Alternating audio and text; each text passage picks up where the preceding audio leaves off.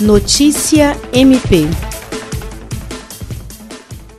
a Procuradora-Geral de Justiça do Ministério Público do Estado do Acre, Cátia Rejane de Araújo Rodrigues, convidou para uma reunião nesta terça-feira, 5 de maio, o governo do estado e a Prefeitura de Rio Branco para apresentar um plano de ação que propõe uma fiscalização conjunta visando o cumprimento ainda mais eficaz das medidas de contenção contidas no decreto estadual. O plano apresentado pelo promotor de justiça Dyson Teles visa orientar, fiscalizar e acompanhar as filas endotéricas e agências da Caixa Econômica Federal, bem como a suspensão das atividades comerciais durante a vigência do decreto governamental dos transportes públicos, postos de combustíveis, bem como as distribuidoras de bebidas. A Procuradora-Geral de Justiça explicou que é necessário fortalecer a atuação do MPAC na capital, ampliando a Promotoria de Defesa da Saúde com membros que possam auxiliar o promotor de justiça titular Glaucio Shiromoshiro, abrindo um sistema de voluntariado para os membros que atuam em outras competências, unindo esforços com equipes montadas por policiais militares da reserva que estão à disposição da instituição e também uma equipe de servidores. Jean Oliveira,